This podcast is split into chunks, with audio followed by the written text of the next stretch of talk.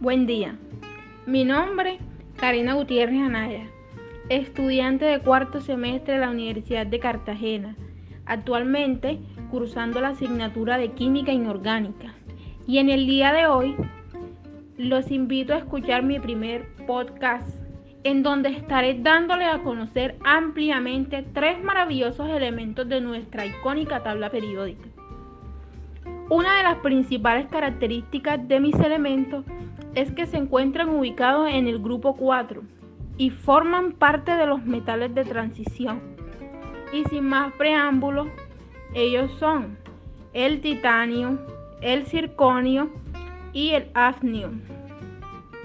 Definiremos partes fundamentales de cada uno de los elementos ya mencionados, como lo serán sus características físicas, sus características químicas, los usos, el proceso de extracción y entre muchos otros. Empecemos por el titanio. De este sabemos que es un elemento químico de símbolo Ti, número atómico 22. Es un metal de transición de color gris, baja densidad y gran dureza. Es muy resistente a la corrosión por agua de mar, agua regia y cloro. ¿Para qué se usa el titanio? Uno de sus principales usos es en las industrias aeroespaciales, aeronáuticas, militar, en construcción de submarinos nucleares, en la petroquímica, agroindustria, la automovilística y la medicina.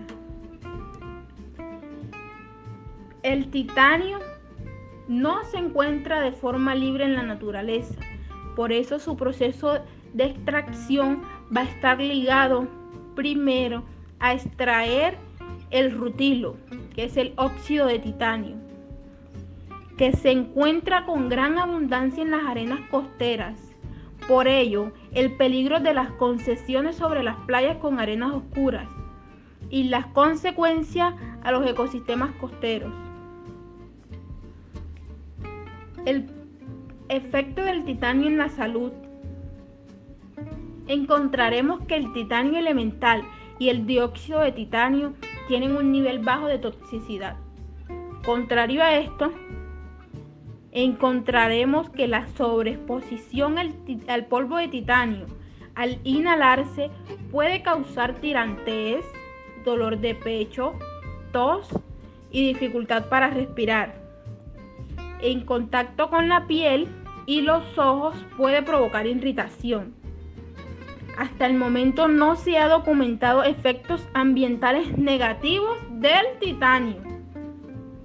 Pero no podemos decir lo mismo sobre el proceso de extracción.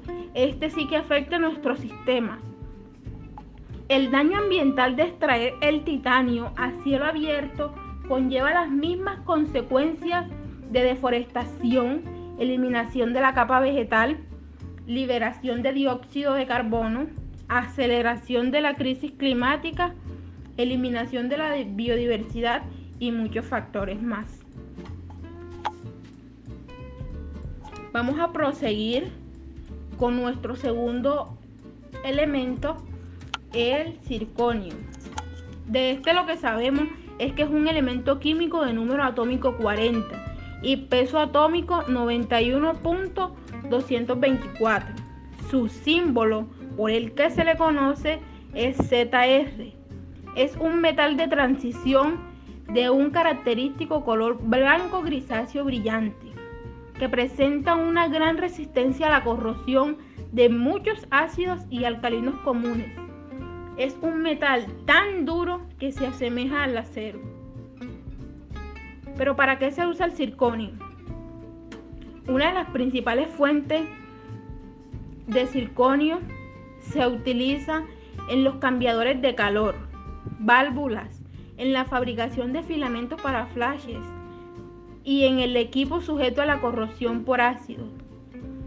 En la industria médica, por ser un material bioinerte, es usado como reemplazo de articulaciones y en la industria odontológica es utilizado junto al itrio, otro elemento, para la construcción de prótesis y pilares de implantes dentales. En la extracción encontramos que el circonio se obtiene del mineral circón, silicato de circonio, que se encuentra en depósitos en Australia, Brasil, India, Rusia y Estados Unidos. El circón se obtiene como subproducto de la minería y el procesado de minerales de metales pesados. Ahora bien, el efecto del circonio en la salud, encontramos que a la larga duración, la exposición prolongada al polvo de circonio puede irritar los pulmones, causando tos o falta de aire. Y el contacto repetido puede causar reacciones alérgicas de la piel con pequeños nódulos. El circonio y sus sales generalmente tienen baja toxicidad sistemática. Proseguimos entonces con el afnio, nuestro tercer y último elemento.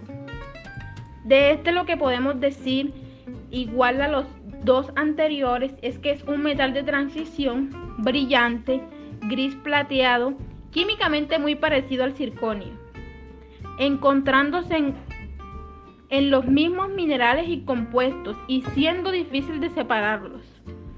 Se usa en aleaciones con wolframio, en filamentos y en electrodos. También se utiliza como material de barras de control en reactores nucleares, debido a su capacidad de absorción de neutrones. Pero ¿para qué utilizamos el afnio? Este comúnmente se utiliza en lámparas de gas e incandescentes, en catalizadores para la polimeración, para eliminar el oxígeno y el nitrógeno de tubos de vacíos y en aleaciones de hierro, titanio, nibio, tántalo y otras aleaciones metálicas. ¿De dónde se extrae? Este se encuentra siempre junto al circonio como ya se les había mencionado, en sus mismos compuestos, pero no se encuentra como elemento libre en la naturaleza. Está presente como mezclas en minerales de circonio. En su estado natural, el afnio es sólido. Y por último, estudiaremos los efectos del afnio en la salud. Este elemento, el afnio metálico, normalmente no causa problemas, pero todos los compuestos del afnio deben ser considerados como tóxicos. Aunque evidencias iniciales parecen sugerir que el peligro es limitado, el polvo del metal presenta un peligro de incendio y explosión. Ahora bien, las reacciones de obtención de cada uno de los elementos antes mencionados. Las encontraremos como en la primera reacción encontraremos la del titanio. Esta nos indicará que tenemos tetracloruro de titanio más dos moléculas de magnesio. Estas al calentarse van a producir titanio en estado sólido más dos moléculas de dicloro de magnesio. Esta es la primera reacción del titanio y la más elemental. La segunda, que será la reacción del circonio, la encontraremos como tetracloruro de circonio más dos moléculas de magnesio, que estas al calentarse reaccionarán para producir circonio en estado sólido y dos moléculas de dicloro de magnesio. Seguimos con la tercera ecuación que será la de nuestro elemento afnio.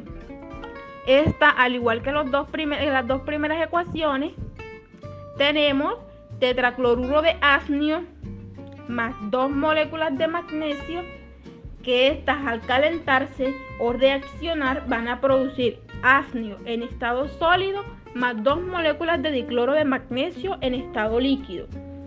Y sin más, agradezco la atención y espero que haya quedado completamente claro nuestros tres elementos y su importancia. Gracias.